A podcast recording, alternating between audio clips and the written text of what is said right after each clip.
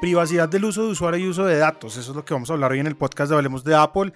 Yo soy Jairo Duque y estoy, como siempre, con Samir Estefan. Pero adicionalmente, Samir, tenemos un invitado muy especial que es Alejandro. Bienvenidos a los dos, ¿cómo van? Yo, don Jairo, ¿cómo le va? Un saludo para usted, para todos los que nos oyen. Eh, y un saludo para el señor Alejandro Quintero, amigo de toda la vida eh, y experto hoy en día en estos temas de mercadeo, mercadeo digital, levantamiento de datos. Por eso nos tomamos el trabajo de invitarlo para que podamos hablar con un marquetero de verdad. gracias a mí, gracias Jairo por la invitación.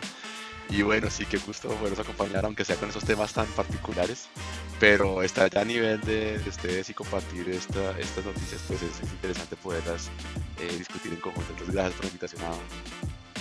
Bueno, básicamente Hoy salió el iOS 14.5, iPadOS 14.5 y tvOS 14.5. Y vamos a hablar precisamente de una novedad que trae bien importante de la que ya hemos hablado en podcast anteriores con Samir.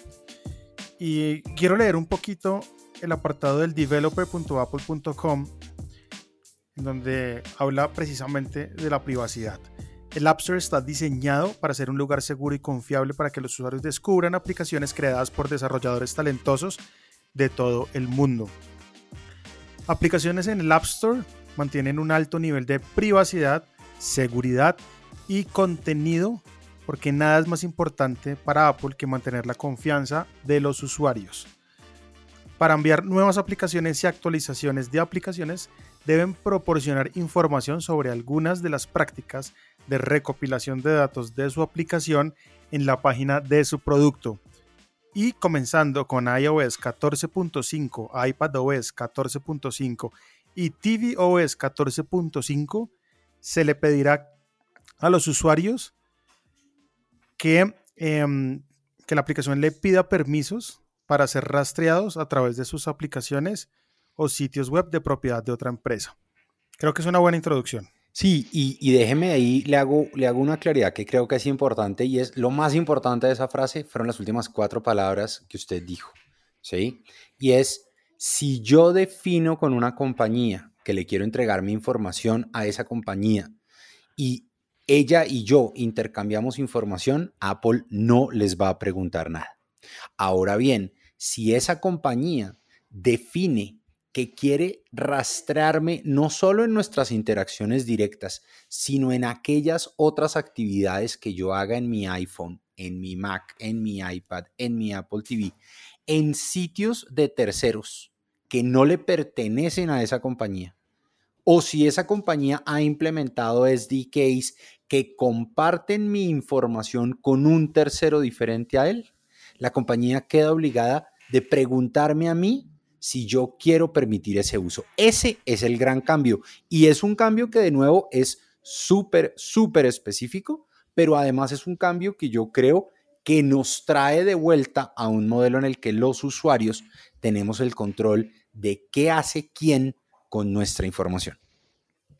Hay otra cosa importante y es la descripción de cómo utilizan las aplicaciones nuestros datos que las personas que ya actualizaron sus iOS o sus iPadOS van a poder ver dentro del App Store. En el App Store, pues básicamente Apple ayuda a que los usuarios puedan entender las prácticas de privacidad de una aplicación antes de descargarla. Con las tarjetas de privacidad.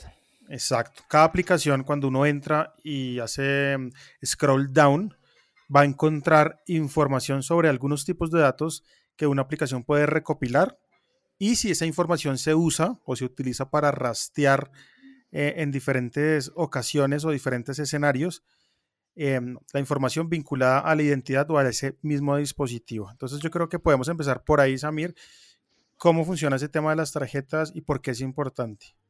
Bueno, las tarjetas ya salieron desde diciembre y básicamente lo que le permite al usuario es precisamente antes de descargar una aplicación, entender qué tipo de información recoge esa aplicación, cómo la recoge y para qué la utiliza. ¿Sí? Y ahí lo que vamos a ver es que dentro de esas etiquetas de Apple hay, digamos, varias, eh, piense lo que, o sea, usted ha visto las, las etiquetas que hay en, en las cosas de comida, que le dicen cuántas calorías, no sé qué, sí sé qué, e, es muy parecido a eso, ¿cierto? Pero en realidad aquí lo que le va a decir es, oiga, ¿qué publicidad de terceros utilizo? ¿Qué publicidad propia utilizo? ¿Qué tipo de personalización utilizo? ¿Qué funcionalidades me dan las aplicaciones? ¿Qué datos asocio con su identidad? ¿Cierto? ¿Qué datos asocio para poder darle publicidad o mercadeo de parte mía o qué datos desarrollo o recojo y le entregaré a un tercero? Entonces, lo primero es que las personas antes de descargar pueden leer las etiquetas de privacidad en el App Store eh, y saber qué tipo de información recogen las aplicaciones. Ahora bien, una vez las he descargado, como hablábamos ahorita, la aplicación me tiene que preguntar a mí solo una vez si yo quiero compartir, si yo quiero permitirle rastrearme en sitios diferentes a los al del desarrollador. Y tal vez ahí hagamos la introducción para que Alejandro nos cuente qué es eso del IDFA, ¿sí? Y cómo lo utilizan hoy los marqueteros para crear un perfil eh, mío como, como posible cliente. Sí, ahí, ahí un poquitico en la parte de, esto y es, claramente lo que dices, Samir, es, es muy importante y es lo que viene a nivel de marqueteros y lo, y lo, relevante es que esta aplicación tenga la capacidad de compartir esa información con terceros, ¿cierto? Y ahí es donde viene un poco de la, de la, de la preocupación porque obviamente estos terceros empiezan a utilizar temas como el ID propio, eh, que se maneja dentro de, la identificación que usa Apple para, para arrastrar estas, estos dispositivos, estas personas. Cada, cada tecnología o cada plataforma tiene ciertos tipos de ID que manejan la identificación para poderlo compartir con otros ecosistemas, ¿cierto? Es decir, eh, aún no existe un ecosistema centralizado donde los IDs de diferentes dispositivos y de diferentes personas se puedan centralizar de una forma. Y, cada eh, fabricante, eh, ya sea del hardware o también de las, de, software, utiliza diferentes mecanismos de ID. Obviamente Apple tiene uno distintivo que le permite centralizar ciertas información y que con esta es la que utilizan los desarrolladores utilizan las marcas que desarrollan los desarrolladores y las marcas finales para poder identificar este individuo eh, de forma anónima, ¿cierto? Si no es, no es Alejandro, sino es ciertas características con cierta información eh, en cierta forma anónima que permite eh, poder trabajar esa, identificación. Entonces, aquí Ahora, lo que viene en cuestión es esa parte puntualmente. El tema es que es anónimo en la medida, digamos, en la medida inicial. Pero cuando usted empieza a mezclar un mismo IDFA, ¿cierto? Que es un código único asociado a su dispositivo, a su cuenta en su dispositivo, con diferentes servicios. En alguno de esos servicios es posible que usted haya introducido su correo electrónico o su número telefónico. Y en ese momento, cuando yo empiezo a mezclar bits y bytes, pedacitos chiquitos de información recogidos a través de diferentes aplicaciones o sitios web, entonces yo puedo crear un perfil completo de esa persona, incluido su nombre, su dirección, la dirección IP, el, número de teléfono, el correo electrónico, todos los intereses, todo lo que busqué, todo lo que navegué, las páginas a las que fui e incluso podría llegar a tener la ubicación exacta de donde la persona se ha conectado. Ahí es donde Apple dice, si usted como desarrollador y usted como usuario llegan a un acuerdo de que quieren intercambiar esa información, es perfecto. Ahora, si usted como desarrollador quiere compartir esa información con otros o usted como desarrollador quiere poder seguir al personaje eh, en otros sitios, por lo menos pregúntele. Y ese es el gran cambio. En realidad el único cambio es pregúntele al usuario. Déjeme le leo a Jairo que le encantan las, los quotes y demás. Déjeme le leo una frase que dijo Steve Jobs en el 2010. estábamos pensando exactamente en lo mismo. Ah, bueno, en, en, eh, en, el All Things D eh, del 2010, Steve Jobs le dijo a Walt Mossberg y a um, Kara Swisher, creo que las personas son inteligentes y algunas quieren compartir más datos que otras. Pregúntales, pregúntales siempre. Haz que te pidan que no lo hagas más si se cansan de que les preguntes. Diles exactamente lo que vas a hacer con sus datos. este es un mensaje que me parece importante porque eh, muchas personas creen que esta medida del ATT es en realidad algo nuevo. Pero si uno lo mira, esto es un tema que viene desde el 2010, posiblemente desde la misma concepción del App Store. El equipo de Apple ha venido pensando en cómo creo una experiencia que tenga una curaduría y unos niveles de privacidad que le permitan a las personas tener una, interacción más tranquila. Y yo se los digo, yo, yo hoy eh, me siento tranquilo de que mis papás y mis suegros y mis hijos usen dispositivos iOS porque sé que están más protegidos que en dispositivos con otros sistemas operativos que tienen otros modelos de negocio. Ahora, la pelea aquí es una pelea hacia es una pelea hacia el tercero, es una pelea hacia el desarrollador, es una pelea hacia los, las redes sociales. Y de pronto por ahí podríamos comenzar a pensar, Jairo, ¿usted qué ha visto? Eh, si se refiere a temas de iOS puntualmente, cuando lo, primero, lo primero que hice, y esto es un ejercicio que pueden hacer ustedes allá en su casa, los que están escuchando este podcast, es entren a configuración, y váyanse al apartado de privacidad. Luego, busquen rastreo y ahí hay algo bien interesante y de esto se trata esta actualización. Está permitir solicitar rastreo, usted puede activarlo o desactivarlo. Eh, por defecto para mí ya está desactivado y así va a ser siempre. Pero habrá gente que quiera compartir datos de algunas aplicaciones. Entonces usted simplemente lo activa y en la parte inferior pues van a aparecer las aplicaciones que lo van a estar rastreando de alguna manera. Que usted puede prender o apagarlas de acuerdo a lo que usted esté buscando. Puede dejar unas prendidas y otras apagadas. Entonces, digamos que eso es lo primero que yo creo que la gente tiene que entrar a hacer cuando ya tenga el nuevo iOS. Y esto hace parte pues, de, una, de un cambio dentro del iOS importante, ¿no? Venga, le hago una pregunta, Alejandro. Y, de pronto devolvámonos porque creo que muchas veces este tema nace de la ignorancia del usuario, digamos, normal de, cómo funciona el modelo de la publicidad desde hace años. ¿Sí? Entonces, eh, Alejandro, hablemos un poquito de ese concepto de la publicidad personalizada. ¿En qué se basa eh, y cómo hemos llegado hasta aquí? el tema de la publicidad, bueno, hay, dos temas importantes a tener en cuenta. Uno es, esto claramente es un proceso donde Apple eh, ha entrado a, competir, pero ya hay otros jugadores en el caso de otras eh, plataformas de, a nivel de browsers y a nivel de, manejo que ya vienen trabajando esto. Y es que cada vez es más complicado tener esa data de aquel usuario.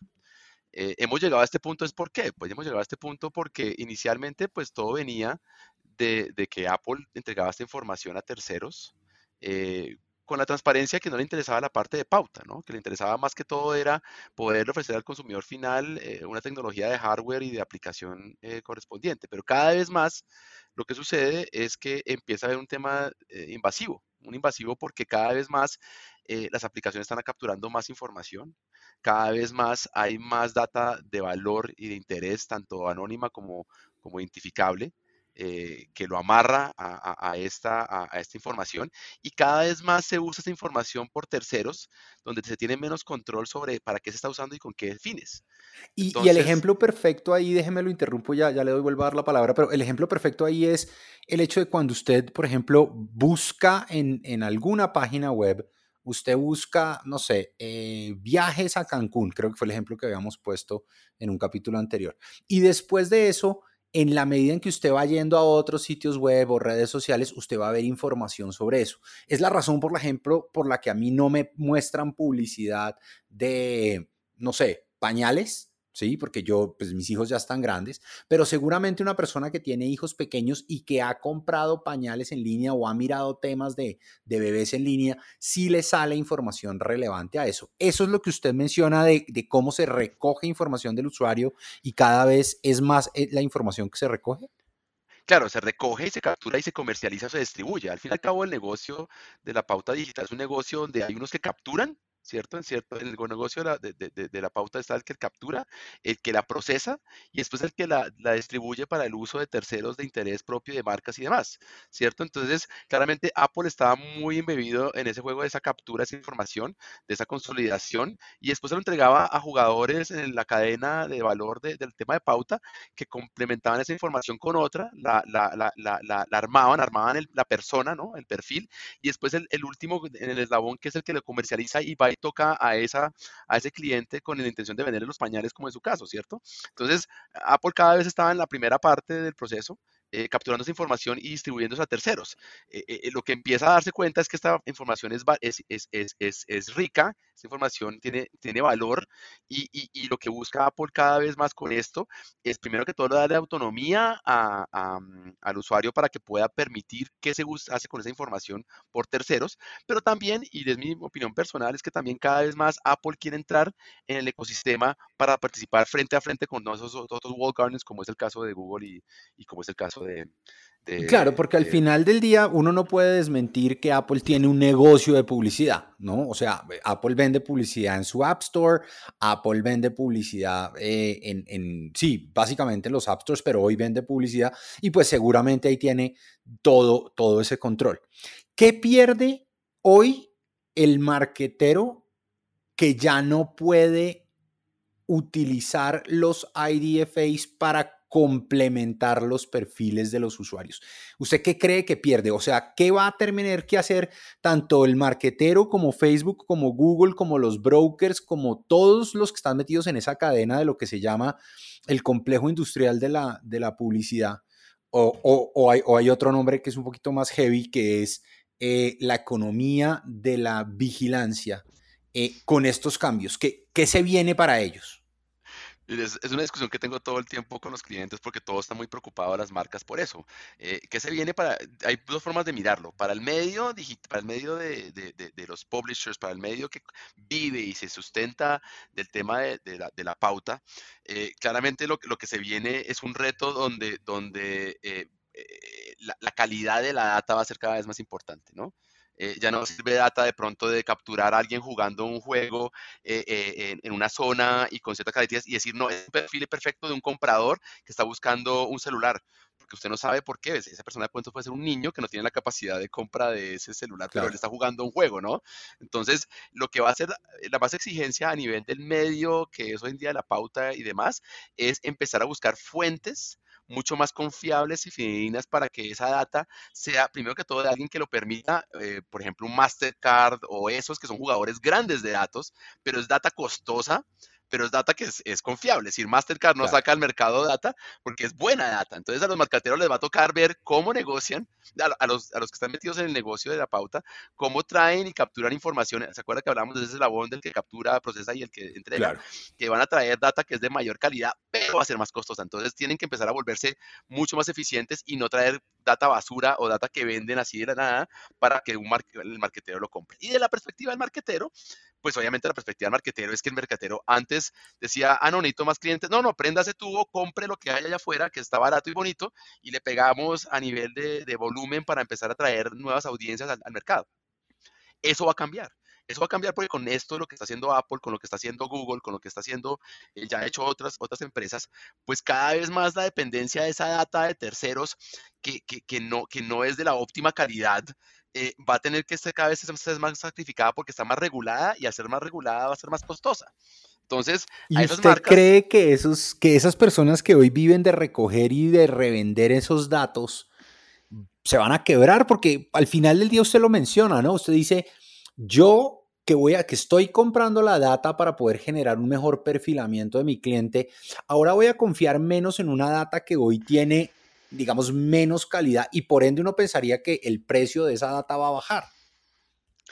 Yo creo que, los que las que la negocian no, no van a salir del negocio porque al fin y al cabo se necesita esa data, eh, porque hay empresas que se dedican a vender data. Entonces, cuando hay compra y, compra y venta de data, pues eso no va a acabar. Lo que va a acabar es la dependencia de esa data que es barata que venía de personas como usted y yo, que la verdad, pues ese no es nuestro negocio. Entonces, esa data va a empezar a acabarse. La otra, la de mejor calidad, va a seguir existiendo y son los que, los que se manejan el eslabón de, de, de, de marketing digital, son esos que, que, que, consolidan esa data, que van a tener que buscar mejores fuentes de datos y no, y no vender data de baja calidad. Y ya hay jugadores en eso.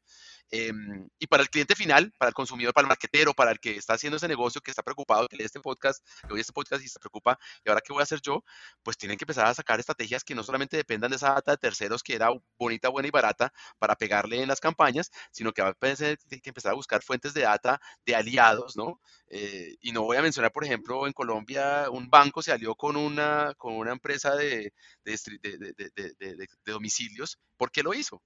Porque sabía que necesitaba venir de las fuentes de data más fidedignas. Entonces, él no, el banco no fue a buscar la data ya a los vendedores de data y a los Facebook y más. Él se fue y se alió con un proveedor que le vende a la gente a través de su aplicación a domicilios. Y, usted, esa data es data buena. Y usted ahí menciona entonces un tema que es clave, yo creo, en, el, e, en esta discusión, y es la gente, cuando usted le pregunte, y el problema es que nunca le hemos preguntado, pero cuando usted le pregunta a la gente si usted quiere dejar que lo rastreen, la gente lo que va a entender es que ese servicio gratuito, esa aplicación gratuita, no es gratuita.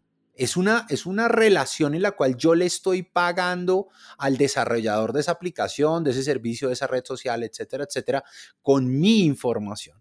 Y ahí entonces viene la discusión de si los desarrolladores pequeños, que el, el, tipo que tenía una aplicación de, no sé, una linterna, pero le pedía a usted un poco de datos, o el desarrollador de Flappy Bird, que creo que fue uno de los ejemplos que, que miramos con Jairo la vez pasada. Sí, sí e, ese personaje ahora tiene que hacer un trabajo mucho más grande para convencer al, al, usuario de que le entregue la información a cambio.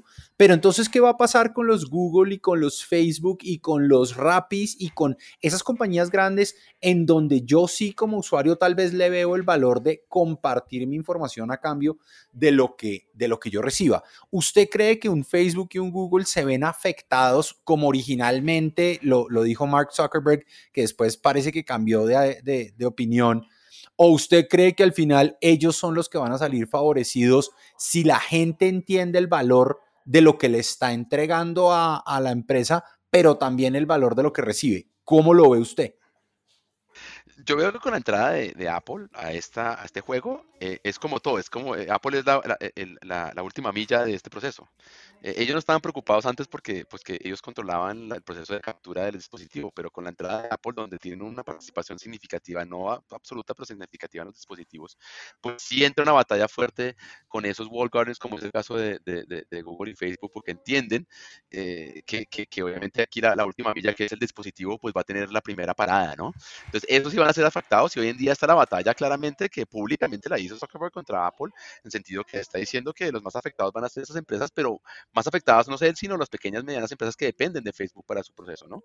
Para, entonces, para llegarle al cliente. Para llegar al cliente final. Entonces, entonces ellos, ellos obviamente entienden eh, el más afectado al, al, final es si es Facebook, porque como todo, a medida que uno controla la cadena de eslabón, pues el dispositivo es el primero, después viene el browser, después viene la aplicación y al último queda ese que era el que primero reinó, ahora va a ser el que más, más, queda acorralado.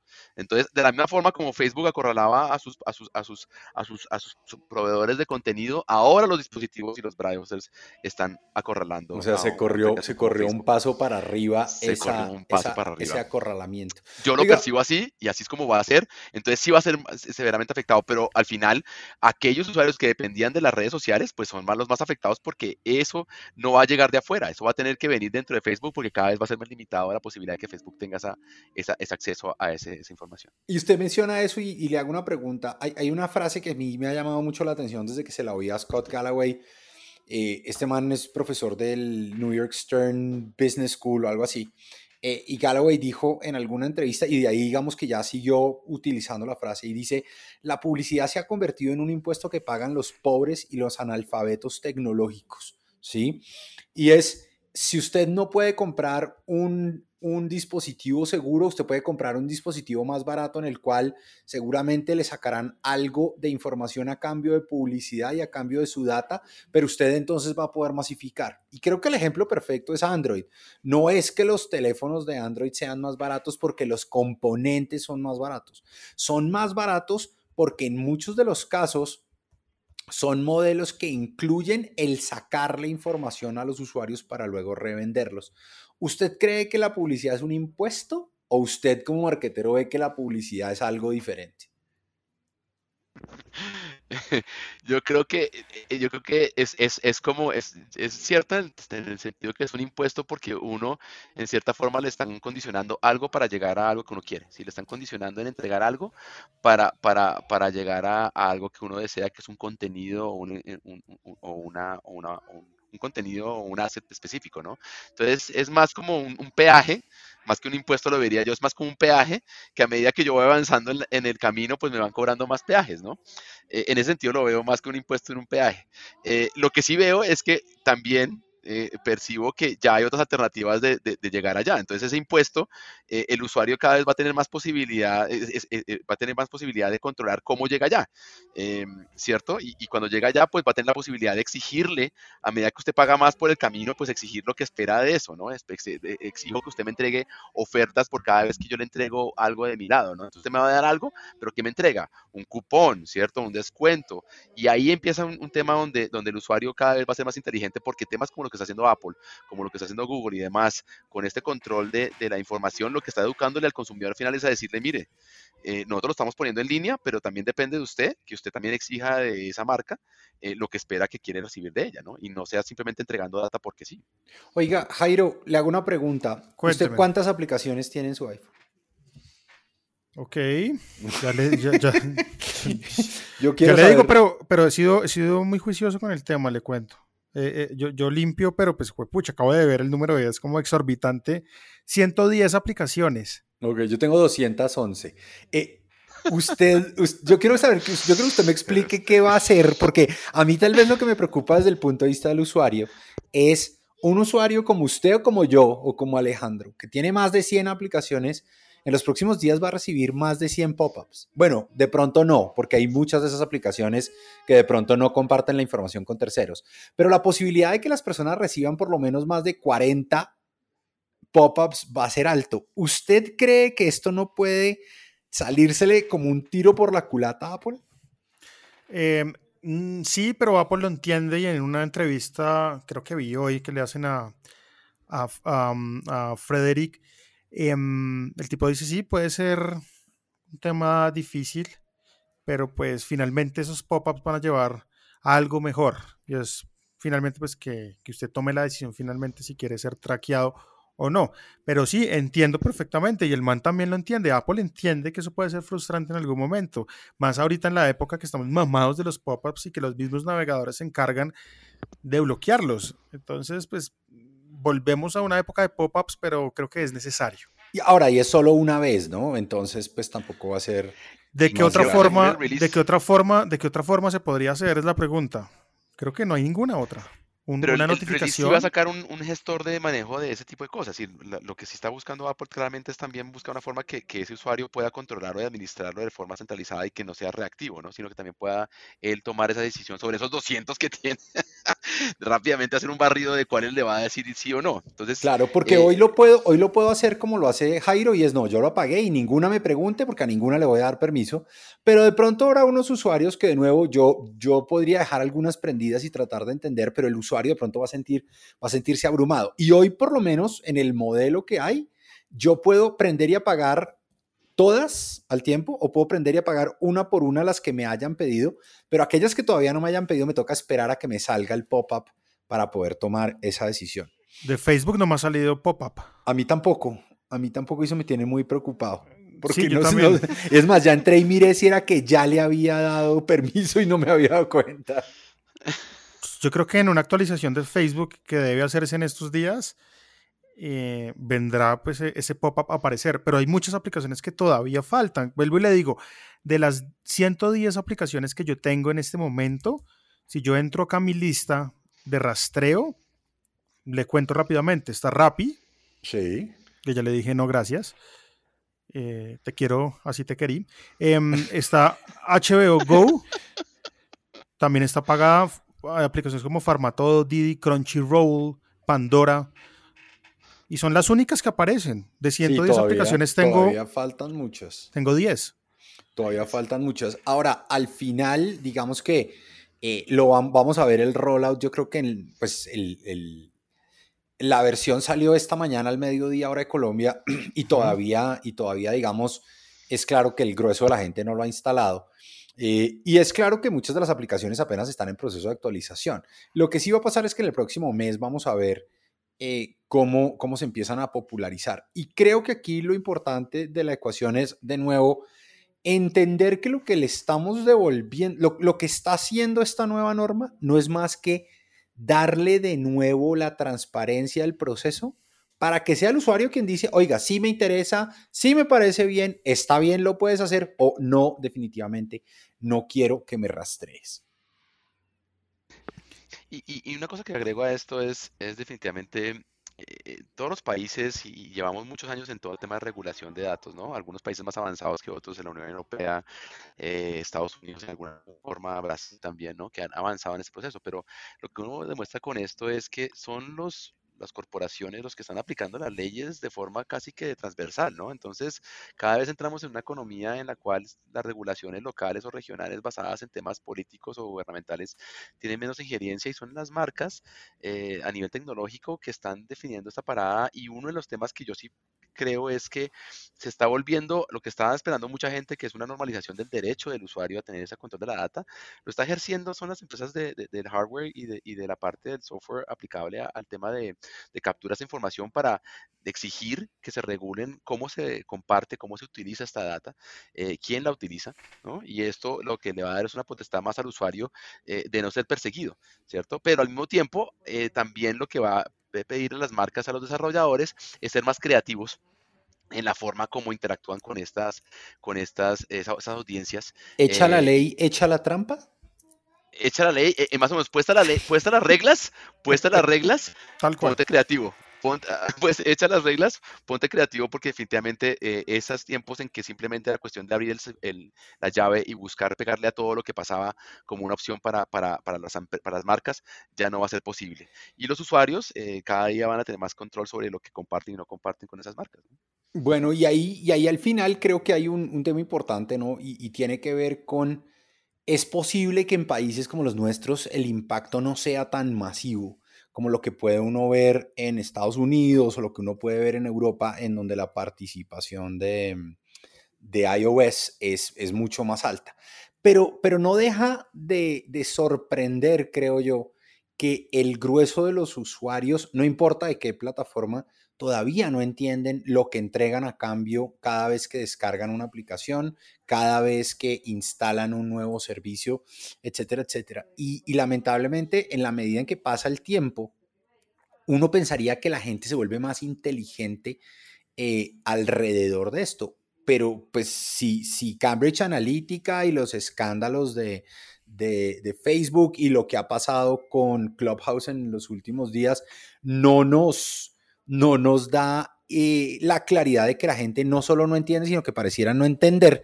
Creo yo que este tipo de medidas pues son cada vez más necesarias. Algunos lo tildarán de hipócrita y algunos creerán que es un tema de negocio para Apple, pero otros entenderán que lo que Apple vende es yo soy un producto más seguro y por eso cobro un premium y quienes pagamos ese premium eh, esperamos vivir un poco más tranquilos con eso. Tal cual, yo, yo, lo, yo, yo, yo lo veo como esa segunda opción, ¿no? Y adicional como usuario de Apple, 100%, eh, confío en lo que está haciendo Apple en temas de privacidad y por eso también me quedo en el ecosistema de Apple, ¿sabes? Es decir, creo absolutamente todo lo que están haciendo con el tema de privacidad y por eso estoy ahí. Y seguramente muchos usuarios también están ahí por eso. Claro, claro, y, volvemos al cuento. O sea, yo, yo muchas veces me siento con mi suegra de vez en cuando a revisar sus settings de seguridad y todo el cuento, y la miro y, y, como que le digo, oye, esto está mal, ojo con esto, pero nunca siento el nivel de preocupación que sentiría si supiera que ella está utilizando una plataforma en donde con cualquier clic le pueden sacar toda la información. Aquí, digamos que los, los pilares de privacidad de Apple no están basados en, en esto que estamos viendo hoy. ¿Sí? O sea, esto es una última implementación eh, de algo que viene trabajándose hace muchísimos años por parte de la compañía y, que tiene, digamos, eh, muchas más aristas que sencillamente el App Tracking Transparency. Si usted se pone a pensar, Apple hace un esfuerzo inmenso para minimizar lo que es la recolección de información hace un esfuerzo impresionante para procesar on device siempre que sea posible y esto es una, digamos, de las quejas más grandes de quienes usan Google Now o Alexa en comparación con Siri y es que Siri trata de procesar todo lo que pueda en cada uno de los dispositivos y no en la nube. El tercero es el tema de transparencia y control en el que claramente App Tracking Transparency entra de lleno y el último tiene que ver con el tema de seguridad y todos esos temas, por ejemplo, de, browser fingerprinting o del secure enclave en donde se guarda cierto tipo de datos.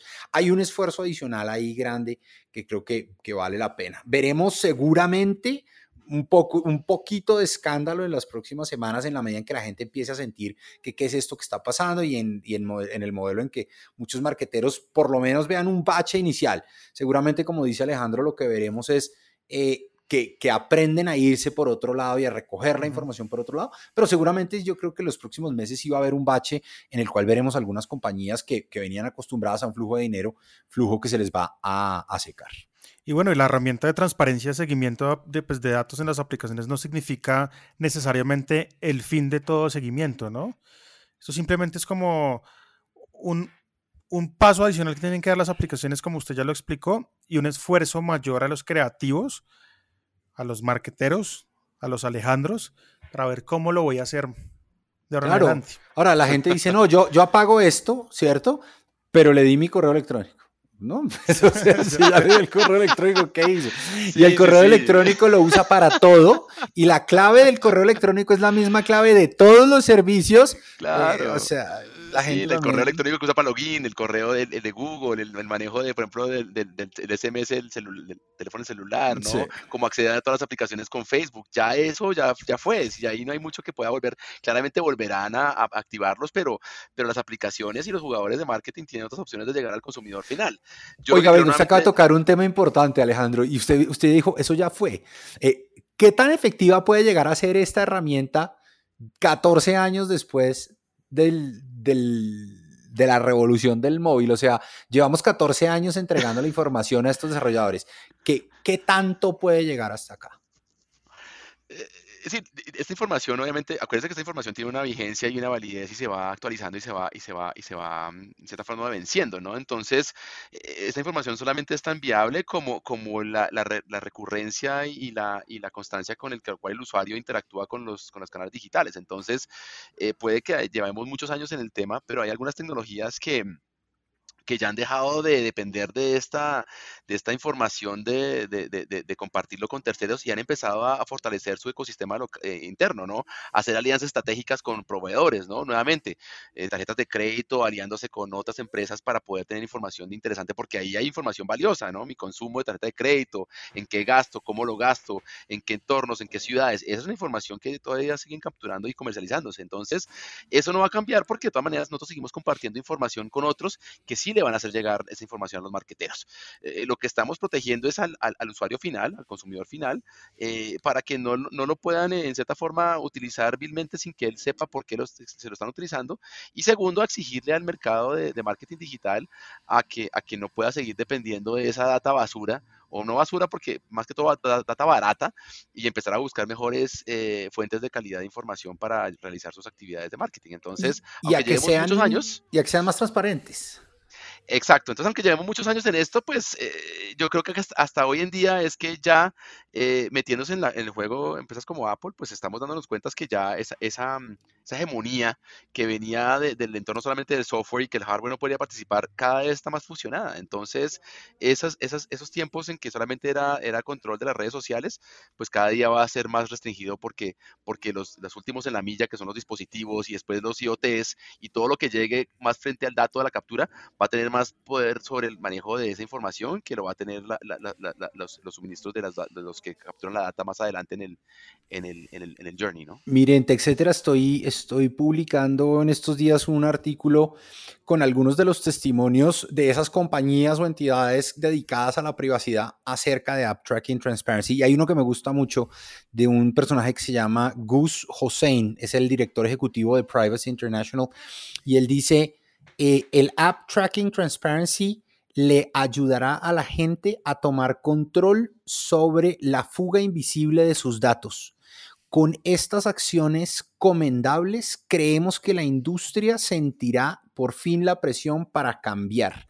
Em, va a ser interesante, va a ser interesante ver qué viene para el usuario, ver qué viene para el marketero, ver qué viene para el broker y para el subastador de, datos, pero sobre todo para entender cómo el modelo de Apple va, va, va a seguir yéndose por su propio camino. Si usted mira el modelo de Android, el modelo de Android es, es un modelo muy diferente del modelo de Apple.